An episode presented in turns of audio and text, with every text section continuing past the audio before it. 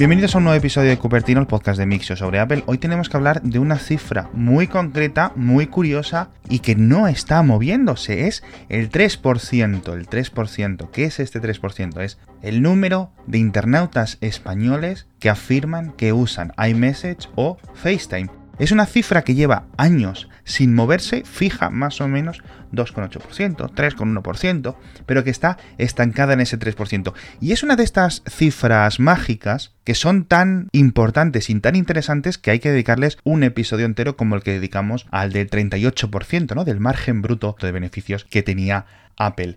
Entonces, este 3%, ¿de dónde viene? Bueno, pues todos los años el Ministerio de Industria en España hace dos grandes encuestas a la población en la que le preguntan sobre sus usos de Internet, ¿no? Sobre los usos conectados. Oye, ¿qué plataformas utilizas? ¿Usas el móvil para hacer cosas? ¿Usas el ordenador? ¿Usas la tablet? ¿Usas la tele para hacer algunas cosas? ¿Qué plataformas conoces? ¿Cuáles desconoces? Un poco para tener a la población más o menos ubicada. Entonces, ya desde 2015 las encuestas siguen diciendo para iMessage estas cifras más o menos del 3%. 3,1%, 2,8, 3,0, 3,5, 4,2 a finales de 2017. Luego bajó 4%, 2,4, 2,9, 2,6, o sea, dentro de los márgenes más o menos de error. Y unas cifras también, por cierto, muy similares para FaceTime.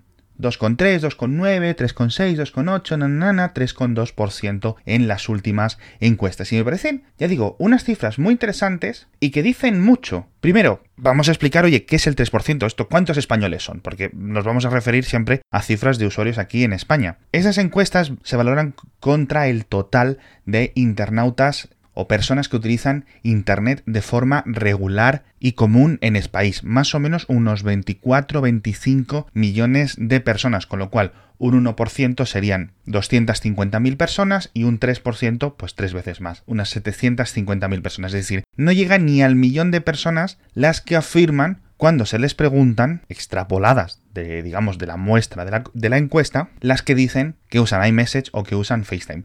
Por una parte, está muy bien que sea una encuesta recordatoria, es decir, que sea el propio ciudadano el que de una lista seleccione, ah, pues utilizo WhatsApp, utilizo Skype, utilizo FaceTime, utilizo Telegram, etc. Porque esto nos ayuda a eliminar gente que podríamos medirla desde una perspectiva un poco más técnica. Es decir, por ejemplo, si usas iMessage para recibir un SMS de tu banco, no estás usando realmente iMessage, estás utilizando la aplicación de mensajería de SMS que tiene tu móvil pero luego para hablar con tus amigos, para hablar con tus compañeros de trabajo, para hablar con la gente, no usas iMessage, ¿no? Y eso es lo que le ocurre a muchos usuarios de iPhone en España, que básicamente, como el resto del mundo y de sus vecinos y de sus familiares y tal, utilizan WhatsApp, que tiene una cifra y unos porcentajes de usos cada vez más altos. De hecho, ha hecho récord en la última encuesta del 93,1% de internautas españoles.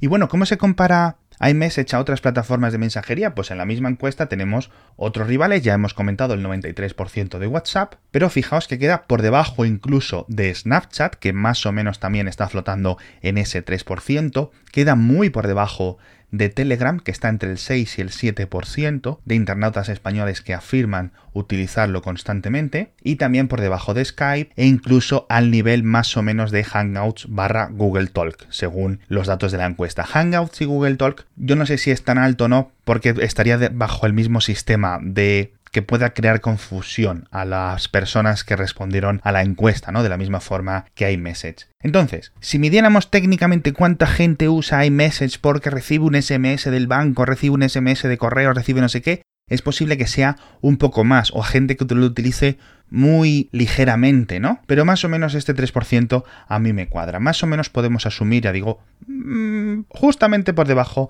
del millón de españoles que utilizan iMessage. Y esto es una cifra que os puede parecer alta, os puede parecer baja, a mí ciertamente me parece más o menos algo real, porque básicamente aquí por defecto es WhatsApp, WhatsApp, WhatsApp, y que demuestra que aunque más o menos en España se vendan unos 2 millones de iPhones cada año, de un total de 13, 14, más o menos, dependiendo del año, está subiendo algunos años, luego otros baja, más luego el mercado de segunda mano, más luego eh, las cesiones, que si te dejo este móvil de un padre que pasa a un hijo, de un hermano mayor pasa a un hermano pequeño, cosas así, pues que realmente ese uso de iPhone, esa base de instalación total que no sabemos realmente cuántos, o sea, sabemos la cuota de ventas, pero no sabemos realmente cuál es la base de instalación, es decir, cuántos españoles utilizan a diario un iPhone. Esa cifra es muy difícil de saber. A mí me cuadraría que fuera más o menos un 20%, uno de cada cinco personas con un smartphone en España que tenga un iPhone en general, desde un iPhone 5 hasta un iPhone 11 Pro Max de 512 GB, es decir, todos los modelos. Me cuadraría que fuera ese 20%, pero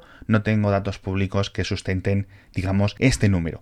Entonces, de ese 20%, que puede ser 15, puede ser 25, dudaría que fuese 25, muy poquita gente utiliza iMessage. ¿Y por qué no lo hacen? Porque al final esto es efectos de red. No voy a utilizar esta plataforma de mensajería si el 50, el 70% o el 80 o incluso el 90% de mis contactos, de mis conocidos, de las personas con las que chateo, no utilizan o no pueden tener iMessage porque tienen un móvil con Android.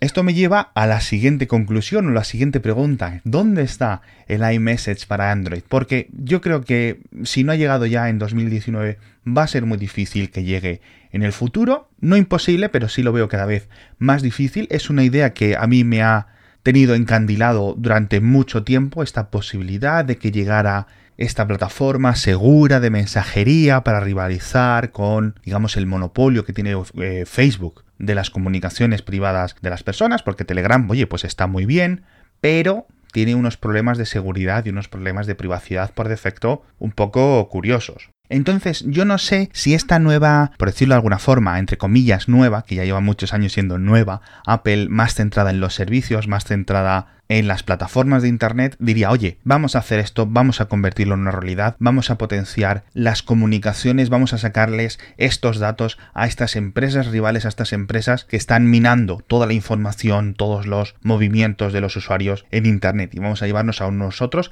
a una plataforma segura, una plataforma que no explotamos con fines publicitarios. Podría ser, podría ser también, por ejemplo, como un movimiento mero de privacidad para Apple, podría ser algo para incluso elevar el uso de Apple Pay Cash para poder hacer más transferencias entre los usuarios, pero sigue sin convencerme esta idea. No sé hasta qué punto la gente decide comprarse un iPhone por tener acceso a iMessage, es algo que en Estados Unidos sí es una consideración importante, pero en España creo que es muy menor, sobre todo teniendo en cuenta que si apenas el 3% de personas de internautas lo utilizan, pues es muy poquito. Entonces, va a llegar iMessage para Android, va a llegar algo que eleve este 3% para convertirlo pues en un 10%, un 15, un 20 o incluso quién sabe en el futuro si un rival digno de WhatsApp, un rival que nos saque, ya digo, de este dominio de Facebook.